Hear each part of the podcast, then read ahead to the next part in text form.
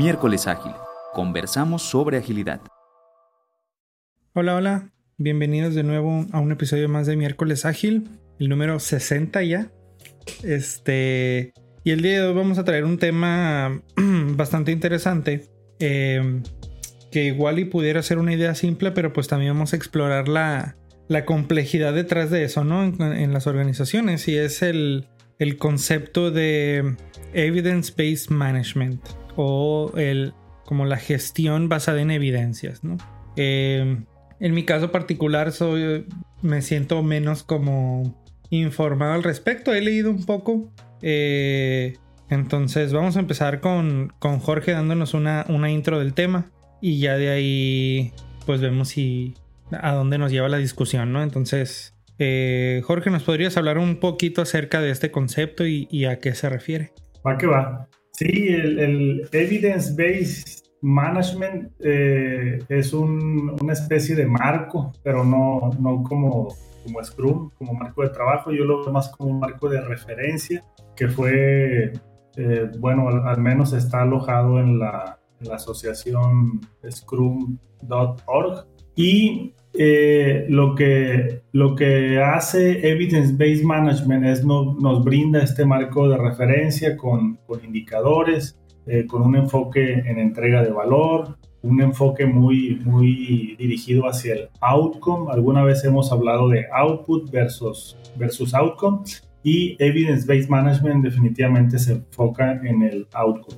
Y esto lo hace con un enfoque en, empírico que nos ayuda a ir experimentando, pero siempre con, un, con una visión hacia un objetivo estratégico y esto también nos ayuda a ir observando objetivos a mediano y corto plazo, que pueden ser tácticos, incluso operativos. Y eh, este es un enfoque eh, iterativo que está basado definitivamente en, este, en un ciclo de experimentación, en donde parte de, hipótesis que experimentamos, inspeccionamos y adaptamos en consecuencia. Entonces hay ciertos puntos de, verificación en las iteraciones en donde vamos validando eh, con base en indicadores que la misma guía de Evidence Based Management nos, nos brinda. Entonces vamos a hablar un poquito de esos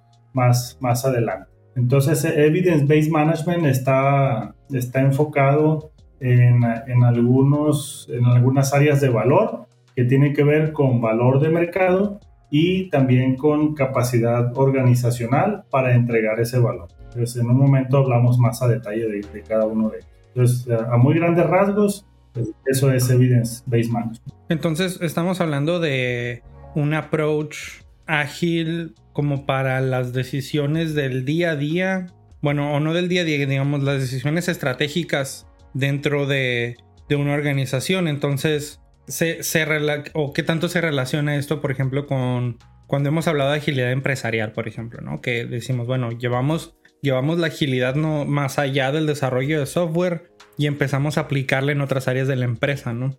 Eh, ¿son, ¿Son términos equivalentes o, cuál vendría a ser la, diferencia? Sí, son más complementarios. De hecho, Evidence Based Management nos ayuda a, gestionar todos los objetivos en, agilidad empresarial. Entonces, no, no son, eh, vaya, eh, competencia o algo como eso, ¿no? sino que son complementarios. Entonces, eh, Evidence-Based Management, con esa base de referencia que tiene, definitivamente me ayuda a proveer visibilidad eh, en cuanto a objetivos eh, estratégicos y a valor de negocio cuando estoy persiguiendo la agilidad empresarial. Entonces, yo lo vería incluso como algo, algo muy, muy, muy, muy complementario de, agilidad empresarial. Entonces, hablaste también de de experimentación, ¿no? Eh, y creo que muchos de nosotros estamos muy familiarizados con la experimentación a nivel del producto, a nivel de, bueno, eh, a una muestra de mis usuarios le pongo el feature A y a otra muestra no y veo cuál es la diferencia y demás, ¿no? Aquí estamos hablando de que de, procesos, de, prácticas, de pues, experimentación sobre, sobre qué tipo de cosas o sobre qué tipo de, de escenarios has visto tú eh, este tipo de management aplicado a, a la organización? Ahorita que mencionabas los features, eh, voy a tomar eso como referencia. Un ejemplo en donde se aplica evidence-based management es donde desde el punto de vista de, de, valor de negocio, eh, estamos pensando en agregar un feature al producto. Y ese feature me va a ayudar a que los usuarios se, digamos que se suscriban a la aplicación de forma más rápida. Entonces, digamos que hay un onboarding que, que, lo, que lo puedo medir, que, que por ahí va Evidence-Based Management. Entonces, ok, y esa es una hipótesis. Entonces ya no es a nivel ni siquiera sprint, porque puede ser que me tome varios sprints. Es a nivel a lo mejor feature o, épica, si lo vemos así, ¿no? En ese sentido. Ok.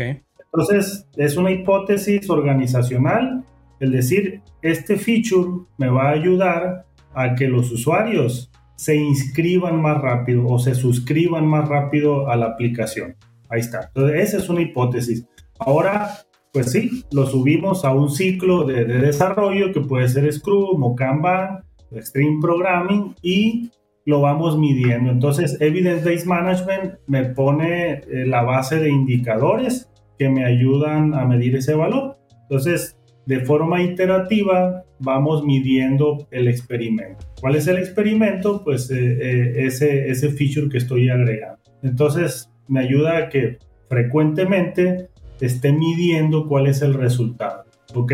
Lo libero y empiezo a medir el impacto, pero en los usuarios. Y validamos si los usuarios realmente se están inscribiendo más rápidamente. Entonces me brinda una serie de, indicadores con los que puedo medir ese tipo de, valor. Incluso si los usuarios se bajan de la aplicación, hay también medidas ¿no? que, Evidence-Based Management me provee. Por ejemplo, el churn rate, la, tasa de abandono.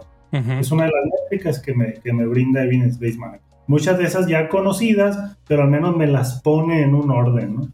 me las pone en un orden para saber qué es lo que quiero medir. O sea, qué tipo de valor estoy intentando medir y me brinda un set de, de, métricas en ese sentido. Entonces, ese es un ejemplo de Evidence-Based Management. Este, experimentos a nivel negocio. Okay, voy a aumentar ventas, voy a aumentar ingresos, voy a aumentar eh, utilidad, voy a aumentar número de clientes, voy a aumentar la usabilidad del producto, ¿Qué más? Eh, eh, voy a, disminuir la tasa de abandono, todo, todo, todo, los usuarios activos, todo, todo eso. Ok, sí, porque cuando, cuando, cuando me empecé como a investigar un poco más, me, encontré con Evidence-Based Management como a lo mejor es algún otro concepto o algún otro eh, o alguna otra idea que se llama igual, ¿no? Que, que iba más como genérico hacia digo, tiene que ver, ¿no? Cómo utilizamos en este caso los datos para tomar, tomar decisiones, ¿no? Pero ahorita, por ejemplo, que estoy viendo un poquito más de lo que trae Scrum.org, por ejemplo, acerca de eso, sí, sí parece ser un framework incluso un poquito más formal acerca de la experimentación y se me hace bastante interesante porque creo que en lo que al menos yo he visto sobre agilidad, es decir, marcos de trabajo ágiles, este, digamos, propuestas un poco más formales, llámese Scrum, llámese Kanban, llámese XP, llámese Safe, llámese lo que sea, este, nos dan como el marco para desarrollar de manera ágil, idealmente, ¿no? Si, si adoptamos principios, valores y demás y, y aplicamos el método hacia allá pues nos da el cómo construir, ¿no? Pero creo que ninguno de ellos nos da el precisamente ahora sí cómo experimentar, ¿no? Con el con, con los usuarios en este caso, ¿no? De nuestro producto. Porque creo que incluso Scrum si te dice, bueno, vas a tener un incremento al final del sprint y vas a obtener feedback. Pero todo eso está abstraído, ¿no? Es, muy abstracto, es decir, no te dice cómo vas a obtener ese feedback, no te dice este, de, qué manera es apropiado medir o de qué manera es apropiado este, fijarte en qué variables pones o, cuáles son tus hipótesis, cómo tratar tus hipótesis, cómo, confirmarlas, refutarlas y demás. Y creo que esta es una pieza fundamental, ¿no? Que, que incluso hace esa conexión, ¿no? Porque también he visto gente que creo que con bastante razón, eh, pues dice que, que sí, ¿no?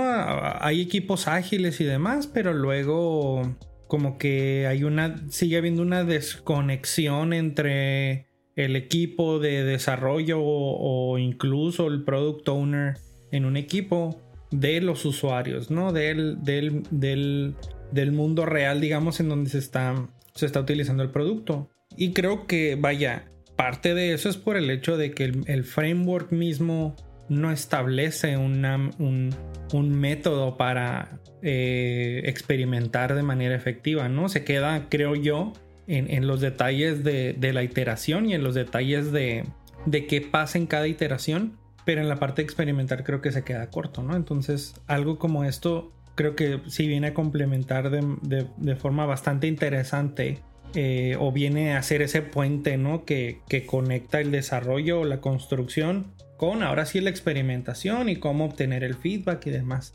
Exacto, y cómo medirlo, ¿no? Entonces, muchas de las preguntas, eh, bueno, algunas de las preguntas que he escuchado de los CFOs cuando pues escuchan agilidad, pues sí, están incluso hasta convencidos, pero la, una de las preguntas que tienen es, ¿y, cómo se nota? ¿no? O sea, está bien, más gente, equipos ágiles, eh, capacitación, todavía estamos invirtiendo en la transformación, pero ¿dónde se nota? Entonces muchas veces no hay claridad en, en, esa, en esa evidencia precisamente de valor y ahí es donde yo he observado que, que, se detienen o incluso se caen las transformaciones ágiles, porque no, no hay una forma de medirla de forma tangible la, la agilidad. Entonces, para entrar más en contexto, eh, el, el, marco que nos ofrece Evidence Based Management nos muestra cuatro áreas de valor.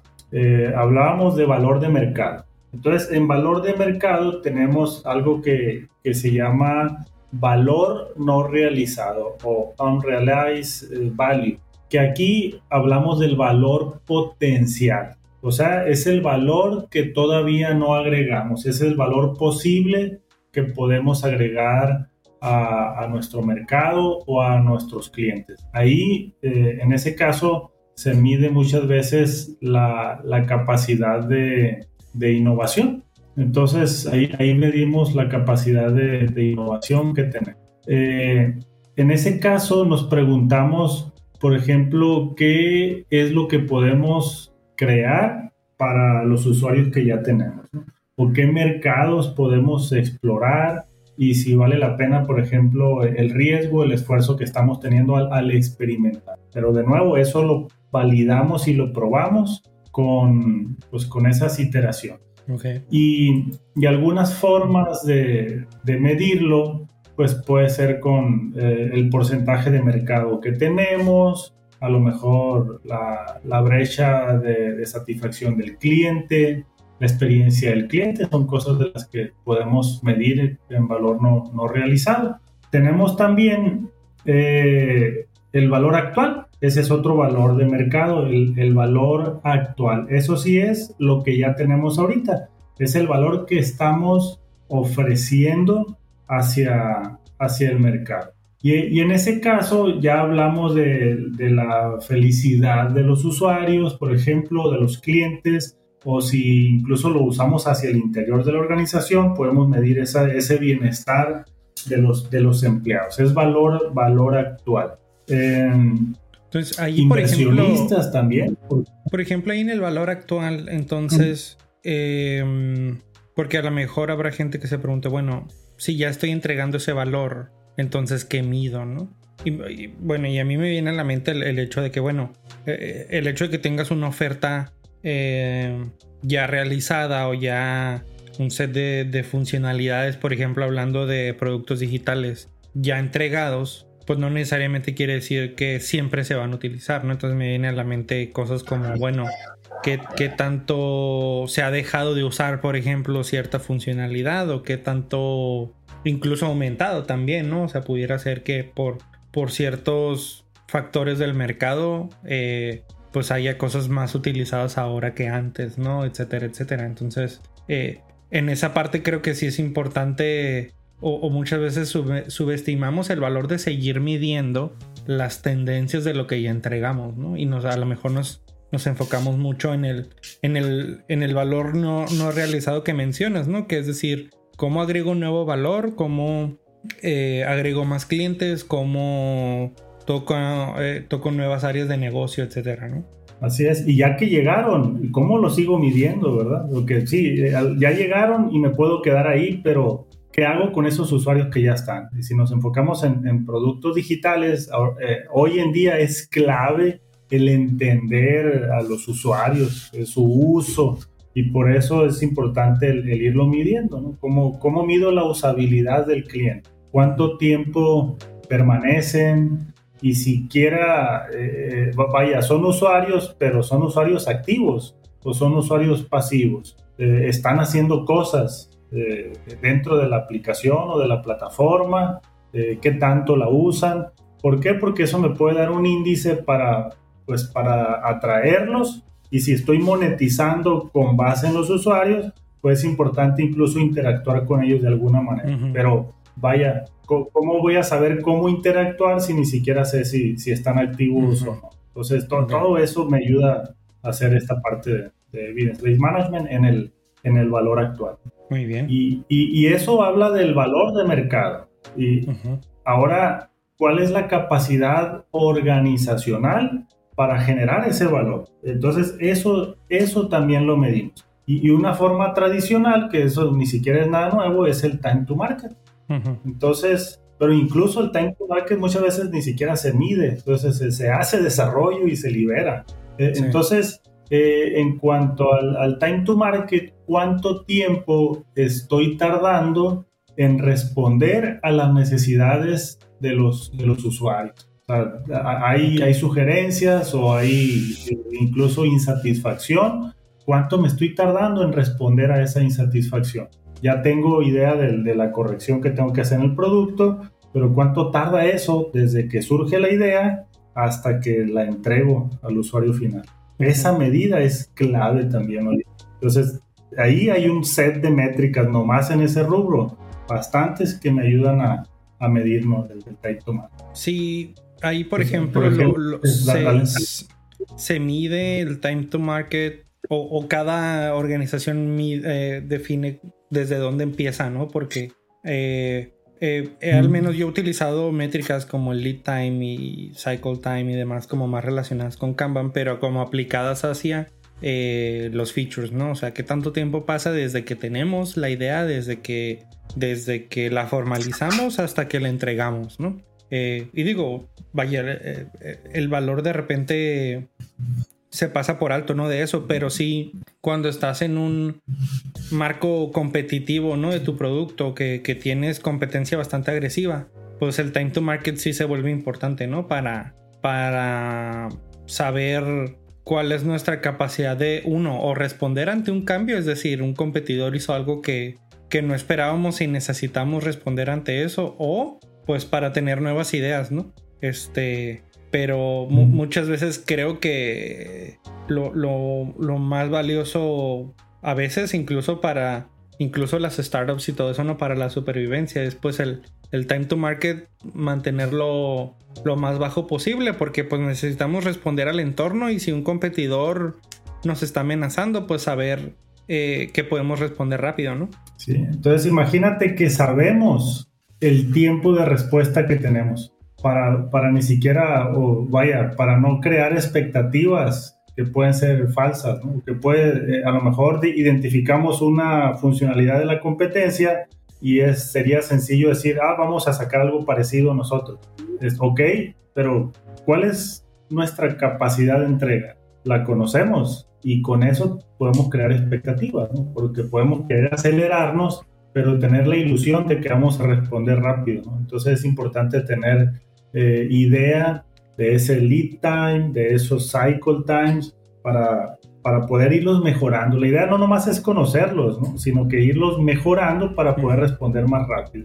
Y ahí hay otros complementarios, aparte del lead time y el cycle time, que tienen que ver con, por ejemplo, la frecuencia con la que liberamos, la frecuencia con que integramos, eh, el periodo de estabilización o de, de, por ejemplo, de restauración cuando nos caemos, todo eso es parte del, de nuestro de nuestro time to market. Sí, el, Entonces, evidence-based management nos da como unas el time to recover y el time to mitigate y esos, ¿no? Este, y, bueno, todo, eso, por ejemplo, parte del...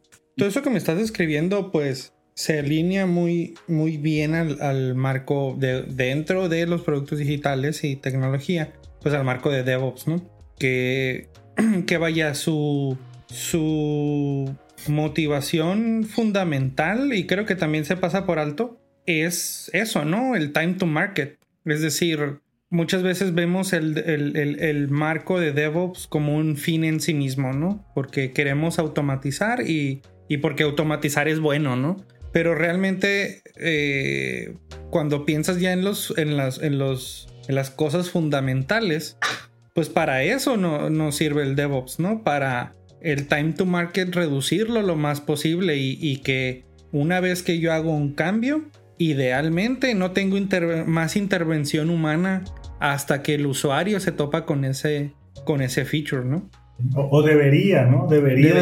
en, los escenarios más ideales, ¿no? Porque te digo, idealmente todo tu testing debería estar automatizado, todo, todas tus verificaciones deberían de estar automatizadas. Eh, rara vez sucede, ¿no? Pero al menos en un modelo de DevOps tratas de que esas intervenciones humanas se minimicen, ¿no? Si a lo mejor tenemos ciertos escenarios que no podemos automatizar. Bueno, solo, solo probar esos escenarios, ¿no? Y, no irnos con todo el, la, el, test suite que tenemos documentado, ¿no? Es decir, cómo vamos optimizando eso, pero creo que habiendo ya trabajado algunos años en empresas de tecnología, creo que se pierde ese, ese horizonte, ¿no? Sobre todo en el DevOps de, decir, bueno, entonces, para, o sea, ¿para qué estamos automatizando, no? Y pues muchos van a decir, bueno, pues porque automatizar es más barato o porque este es más rápido en cuanto a que no necesitas un ingeniero que pruebe todo, por ejemplo, o que haga ciertas verificaciones. Pero al final de cuentas, como un todo, pues es el time to market, ¿no? Es, no me tengo que preocupar por cosas que, que, se, que se pueden automatizar, ¿no? No sé si te ha tocado casos en donde hay mucha automatización, integración continua, este, sí, continuous integration, continuous delivery, pero pues tardamos en, en liberar hacia el cliente final o hacia el usuario final. Entonces ahí es donde pues está bien, eh, sí, automaticé y, tengo eficiente la parte operativa ahí, pero, pero pues, ¿qué pasa con el el usuario final, a fin de cuentas, que ese es el valor de negocio. Sí, y me pasa que ahí es donde se, pierde, ¿no? Uno o, la organización se pierde porque dices, bueno, ya automaticé mi trabajo, está hecho, ¿no? Pero en realidad no, hemos bajado el time to market, que es el, eh, que es el, debería ser el objetivo principal, ¿no? Entonces, eh, es ahí donde se, se, pierde como esa cadenita, ¿no? Y ese, ese value stream pues sí, no el DevOps te ayuda con una parte, pero si después, ya sea por burocracia organizacional o porque por alguna cuestión técnica necesitas o muchas verificaciones al final o approvals o sabes que el feature no sale si el VP no lo aprueba y resulta que ese VP pues está de vacaciones y pues no sale, ¿no? Entonces, este, vaya, creo, creo que se vuelve primordial y, creo que este framework entonces lo, lo aborda bien, que es time to market como, como ese, esa medida de, progreso, ¿no? totalmente. Y, ya para cerrar el ciclo del, último, tenemos al, final, y no menos importante, la habilidad de la organización para innovar. Y esto pareciera ser sencillo, ¿no? Porque sí innovamos, hacemos Scrum, hacemos innovación, pero, pero tiene mucho más que ver con que, eso, ¿no? Entonces habla de la, de la, capacidad para poder mejorar el valor ya realizado. Entonces, en, en este sentido, tenemos pues otros factores que, por ejemplo, ¿qué, qué es lo que nos impide generar nuevo valor, generar valor adicional?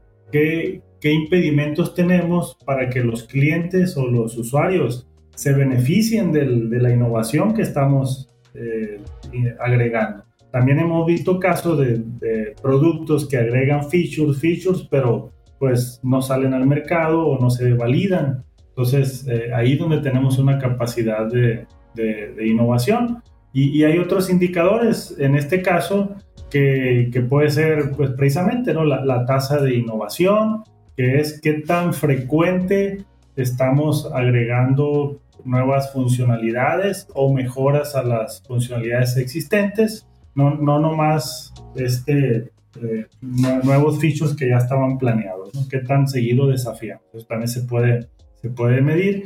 Y aquí entran también ya las tasas de, defectos o la tendencia de defectos, porque eso puede ser un impedimento para la innovación. Todo eso, eso, eso es, es clave. El versionamiento, la deuda técnica, son impedimentos para, para la innovación. Entonces, todos esos indicadores también vienen en la, en la guía de Evidence Based Management que pueden, pueden descargar en el sitio de, de scrum.org. Está, está, muy, está muy está corta, está, está sencilla. Todo, todo eso tiene que ver ya con la, con la capacidad de innovar. Entonces, esto nos da esas cuatro dimensiones que podemos tomar en cuenta para generar valor, valor de negocio.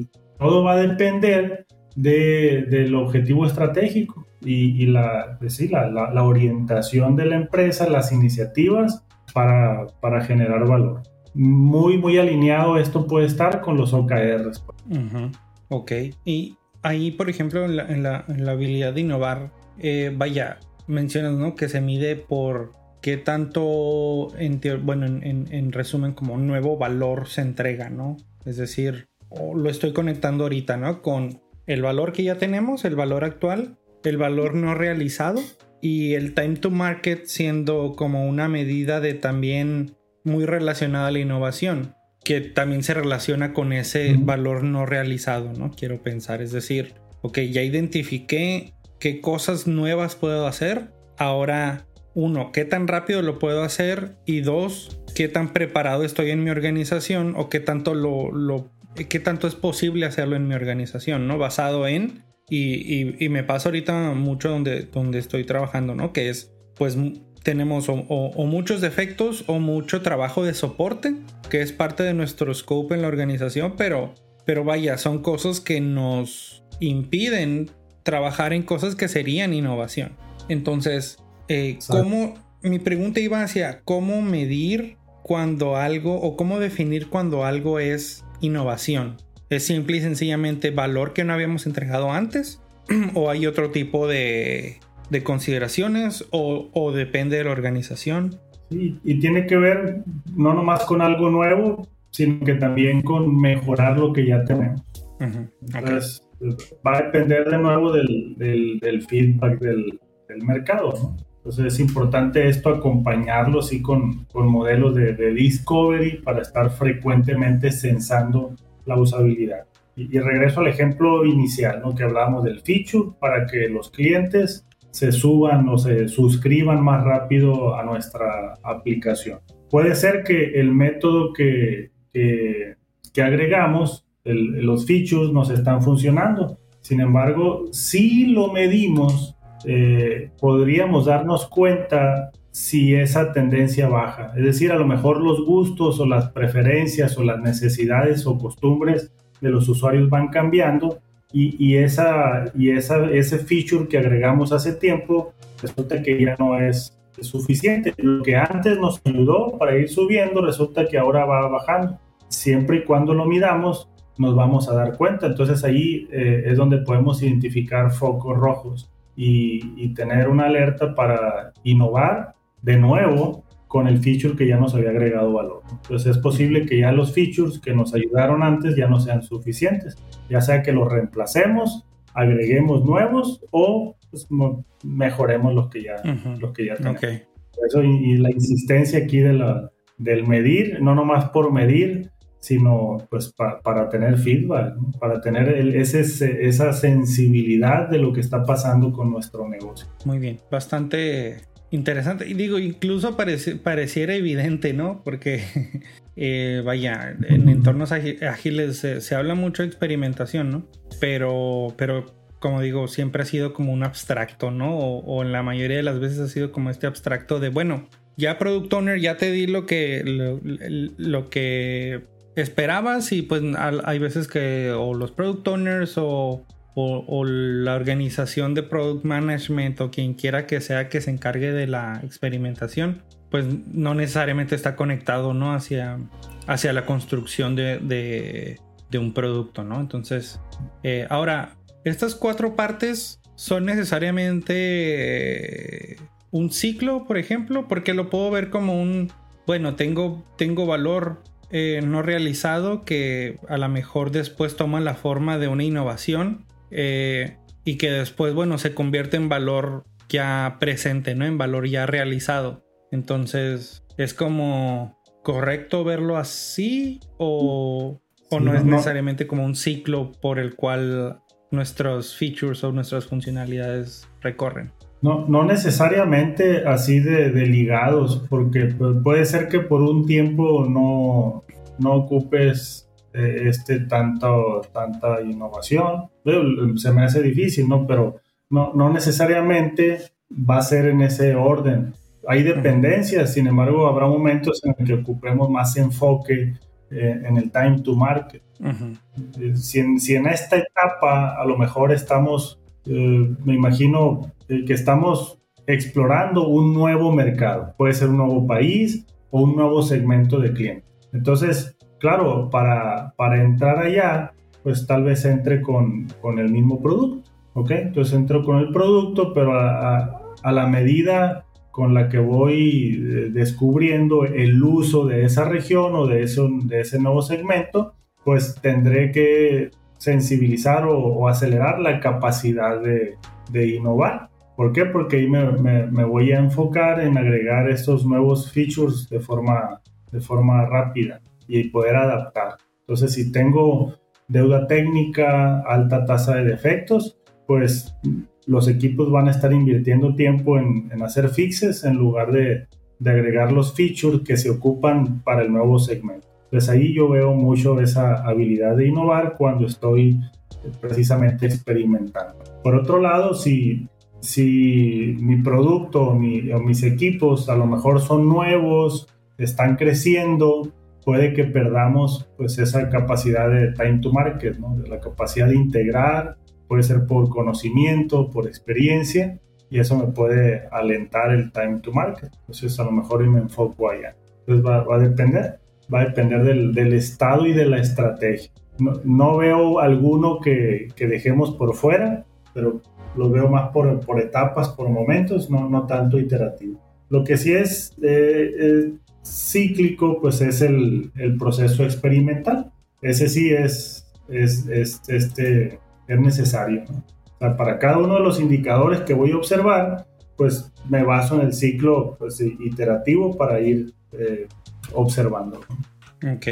Aquí me surge una pregunta porque, bueno, veo que, que la guía misma de, de um, Evidence Based Management pues viene de scrum.org, que son los, los que formulan el Scrum Guide, es decir, los que nos van dando el estándar en cuanto a la implementación de Scrum. Sin embargo, pues en la guía de Scrum realmente no se menciona, ¿no? Eh, en, ninguna parte está como este framework de uh, evidence-based management. Entonces, pues ah, habrá que entonces hacerla con como un poco más eh, o juntar los puntos un poco más eh, de nuestro lado, ¿no? Del lado de la implementación que lleguemos a hacer.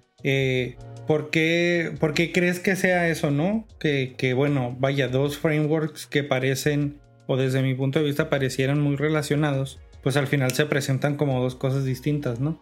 Y creo que a lo mejor sería otra historia si, si este tipo de frameworks como Scrum incluyeran esa parte de, ok, pues ya construimos, ya entregamos y ahora qué, ¿no? Con eso, eh, ¿qué hacemos, no? Y, un, marco como este creo que, que viene muy bien, ¿no?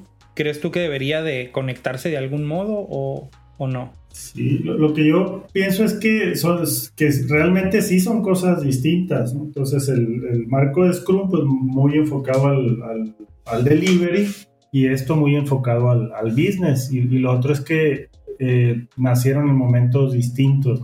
Esto, pues, sí, emerge recientemente y se asocia en el, en el sitio de, de Scrum.org, ¿no?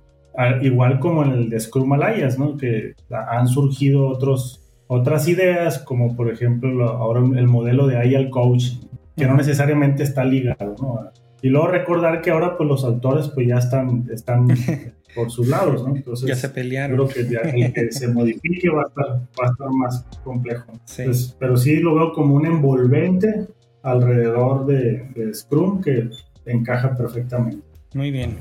Pues bueno, creo que cubrimos bastante de lo que, de lo que implica el, eh, este modelo. Eh, voy a incluir en eh, los links en la, en la descripción del episodio para tanto el Scrum Guide que, que le hemos mencionado como el Evidence Based Management y la, como la guía oficial que es básicamente un documento de 14 páginas pero digamos cada página trae trae poco contenido por decirlo así bastante gráfico entonces yo creo que es una lectura bastante realizable ahí en, en algún break este y creo que que está interesante, ¿no? Incluso, por ejemplo, ahorita estoy tratando de, pensar, bueno, ¿cómo puedo aplicar esto en, en, mi entorno, ¿no? En mi trabajo, donde a lo mejor no hacemos Scrum y a lo mejor de ahí viene por qué puede estar separado, ¿no?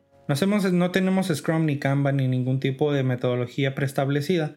Sin embargo, pudiera yo tomar este, este framework y, y aplicarlo en, en, en esas cuatro áreas de, de mis equipos, ¿no? De, bueno, cuál es el, valor actual que entregamos, qué cosas tenemos por, por hacer y nuestra habilidad de manera organizacional tanto para entregar eh, nuevo valor como para mejorar lo que, lo que ya hay, ¿no? Entonces, eh, yo creo que se, pone interesante porque incluso, bueno, para mí una de las, a lo mejor, eh, partes un poco más difíciles es que, bueno, si tú ves el, como el diagrama y todo eso, pues en el centro, ¿no? Está la agilidad, ¿no? Este... Y, el valor de negocio. Y el valor de negocio, ¿no? Eh, que me gusta, ¿no? Pero hay veces que siento que incluso ya la palabra agilidad trae cierta ya carga negativa, ¿no? Ah, incluso, ¿no? Porque dice, bueno, pues es que me hablas de agilidad, pues quieres hacer Scrum o quieres hacer Safe, quieres... Eh, entonces, no, no sé si tengas tú alguna experiencia tratando de implementar como este tipo de marco en, a lo mejor organizaciones que no necesariamente son tan versadas en agilidad o tan, tan seguidoras de los principios, pero que pudieran beneficiarse, ¿no? Sí, yo lo, que me ha tocado es, como comentaba al inicio, las, las preguntas del, CFO, que son, eh, y dónde se nota o, del mismo CEO. Está, bien, está padre y, y, cómo se nota. A mí mismo me pasó en los inicios del agilismo, en donde como agilistas creo que muchas veces nos apasiona tanto el, el, método y la innovación y la experimentación y cómo fluye la, libertad que provee y todo eso. Pero me, me, tocó a mí querer vender la idea a un, a un grupo, a un comité ejecutivo y mi speech fue muy orientado a sprints, a innovación y a equipos autoorganizados, pero no tenía esta, esta experiencia, ¿no? Este conocimiento, entonces pues los perdí en dos, tres minutos. Pues es, es, que no, le, no les dije nada, o, al menos nada que les aportara valor a ellos. Entonces esta es una muy buena forma para poder tener esas conversaciones y no nomás tomando el lenguaje, sino realmente pues, eh, implementándolo en nuestro, en nuestro desarrollo de productos. Entonces, eso sí me, me tocó a mí, que no, no, tuve ese conocimiento, entonces el hablar de liberaciones, continuous integration, pues desafortunadamente a, nivel negocio no, no, aporta mucho valor, si no está conectado algo de precisamente. Sí, pues para, también para aquellos que quieran entonces tratar de introducir agilidad, creo que es una es una herramienta bastante poderosa porque vaya, pues sí, sí te menciona la agilidad, pero como digamos, la agilidad en el centro, pero como ese concepto abstracto, ¿no? De, bueno, vaya, aquí, aquí tenemos esta parte de los principios, valores ágiles, incluso metodologías, pero esto es lo que a nivel de negocio puede girar alrededor de la agilidad, ¿no? Que son las cosas que, las cuatro, los cuatro ejes que ya, que ya repasamos, ¿no? Entonces, eh, pues creo que también puede ser una, una, herramienta muy interesante para eso, ¿no? Para, para tener ese, esa labor de convencimiento incluso con personas que no están tan, tan familiarizadas con la agilidad y que incluso a lo mejor no buscan estar tan familiarizadas, ¿no? O sea, o que no, no encuentran un, la necesidad de eh, conocer los principios, los valores, las metodologías y demás. Entonces, pues vaya, eh, creo que es algo bastante, bastante interesante. Y bueno, yo creo que vamos cerrando. Este, igual y damos comentarios de cierre y, terminamos, Jorge. Perfecto, va que va. Para cerrar, pues vaya, eh, todo el agilismo, métodos ágiles, filosofía ágil, eh, está padre, pero si, si, no le damos un sentido de negocio, pues va a estar complicado realmente que sea sostenible. Entonces, la, la, la agilidad tiene que estar conectada con el negocio para poder proveer valor. Y, y esto es una, es una de las formas, una de las formas para poder darle sentido. Entonces, la, la, idea es no nomás tener el lenguaje, sino que realmente ir, ir a, agregando a, a, nuestros métodos ágiles la evidencia hacia negocio para ir observando eh, cómo se va comportando el valor y eso mismo nos va a ayudar a reaccionar o, o dar respuesta de forma más oportuna. Entonces, pues no, no le tengamos miedo a las, a las métricas, o, o bueno, podemos tenerle miedo, pero pues hay, hay, que, hay que acordar algún set para ir, para ir teniendo esa, eh, esa evidencia de valor. Y es una forma más práctica también y más accesible para tener conversaciones con el negocio. Muy bien. Pues yo me voy con, vaya, eh, un gran descubrimiento, yo creo. Eh, no, no conocía tanto, ni siquiera um, estaba como tan enterado de que estuviera un poco como conectado ahí con una línea punteada hacia, hacia una organización como Scrum.org. Entonces, este, creo que uh, de la primera impresión que tengo es, vaya, pudiera ser, como dice Jorge, una de las formas de, de ponerle esa piececita, ¿no? Que le falta muchas veces a las, a las implementaciones ágiles, ¿no? Porque creo que siempre ha sido un, un, una brecha que hay, ¿no? Que es, bueno, pues sí, ¿no? La agilidad se oye muy padre desde el punto de vista de la ejecución, pero vaya, eh, metodologías más tradicionales antes, aunque proveían eh, certidumbre percibida y pongo negritas así en percibida porque pues realmente hacíamos este adivinábamos no cuándo íbamos a entregar o, o hacíamos compromisos que ni siquiera sabíamos si íbamos a poder cumplir pero había al menos esa percepción de, bueno, este es el outcome, ¿no? Esto es lo que puedo esperar. Y creo que parte de, lo que a, nivel ejecutivo eh, la, la, la, agilidad un poco se queda corta o genera ciertos, ciertos problemas. Es el hecho de, ir a decirle a un ejecutivo, bueno, ¿sabes qué? Pues realmente no, no sabemos qué vamos a entregar, ¿no? O no sabemos cuándo, o, o, no sabemos de aquí a un año cuál es el outcome, ¿no? Y vaya, por muy cierto que sea y por muy que exista la necesidad de reconocerlo, que creo que es bastante sano decir, bueno, no sabemos, vaya, vamos a descubrirlo, eh, creo que después el, el, el, el, cómo hacer eso ya nos un poco no conecta, ¿no? Porque entiendo mucho a los ejecutivos que dicen, ok, sí, pues vas a hacer iteraciones y me vas a entregar de poquito en poquito y vas a obtener feedback, pero de ahí qué, o sea, ¿cuál? Háblame en mis términos, ¿no? O sea, cuál, cuál, va a ser mi o cómo voy a llegar a mi retorno de inversión o cómo voy a llegar a saber este de qué manera se conecta eso con mi negocio, ¿no? Y, y creo que una propuesta de este tipo este puede, pudiera ser una, una solución, ¿no? Este, creo que de todas maneras, aún con un, marco de este tipo, se necesita de parte de la dirección o de un equipo de liderazgo,